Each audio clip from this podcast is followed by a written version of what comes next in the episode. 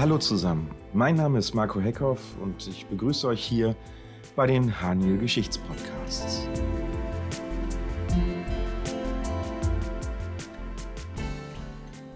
Die Auswirkungen des sich weltweit ausgebreiteten Coronavirus hat in den letzten Wochen und Monaten unser soziales Leben und unsere Sicht auf die Welt nachhaltig verändert.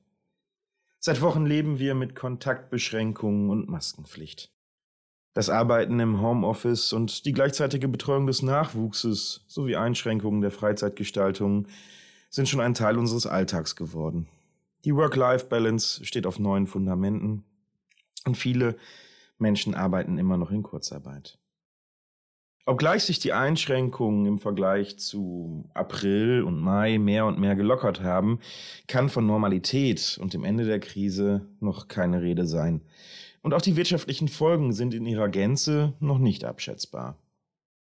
Nun sind Krisen, übrigens wenn diese länger andauern, sprechen wir von Katastrophen, also Krisen und Katastrophen sowie deren Bewältigung sind historisch gesehen nichts Außergewöhnliches. Die Geschichtsbücher sind voll von Ereignissen, die kaum vorhersehbar waren, auf die man sich nicht vorbereiten konnte und für die man natürlich auch nicht sofort eine Lösung in der Schublade hatte.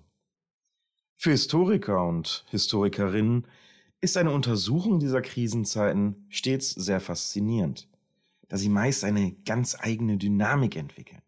So beschleunigen sie in verschiedensten Bereichen Entwicklungen und befördern damit auch den Fortschritt. Plötzlich sehen wir Sachverhalte und Prozesse aus einer neuen Perspektive. Und wer kennt denn nicht das Sprichwort von der Not, die erfinderisch macht? Das Geschichtsteam der Franz Hanil und Sie hat die derzeitige Situation als Impuls aufgefasst, in die Vergangenheit zu schauen und Beispiele auszumachen, die zeigen, dass Krisen zwar eine enorme Herausforderung darstellen, aber auch häufig genug positive Prozesse einleiten. Perspektivisch wird es natürlich nicht immer nur um Krisenzeiten gehen. Es gibt noch eine Vielzahl anderer spannender Themen in unserer Unternehmensgeschichte. Und nicht zuletzt auch aus aktuellem Anlass, denn wir befinden uns in einem tiefgreifenden Transformationsprozess.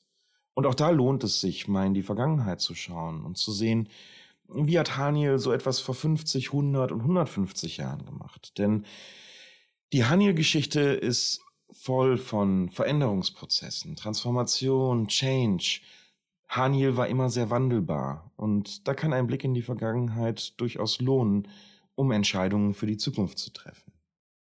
Wir werden aber auch einen Blick darauf werfen, wie in der Vergangenheit starke Frauen, mutige Männer risikoreiche Entscheidungen getroffen haben, einschneidende Veränderungsprozesse begleitet haben und vieles mehr.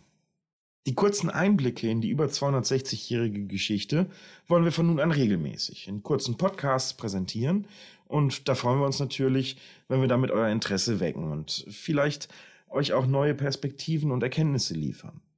Ich denke, die Zukunft zu gestalten funktioniert besser, wenn man auch einen Blick in die Vergangenheit richtet.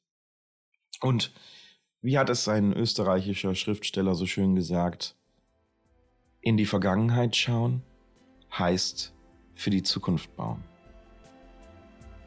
In diesem Sinne hoffe ich einfach mal, dass unsere Podcasts euer Interesse wecken und dass wir uns von nun an regelmäßig hören. In diesem Sinne, bleibt gesund.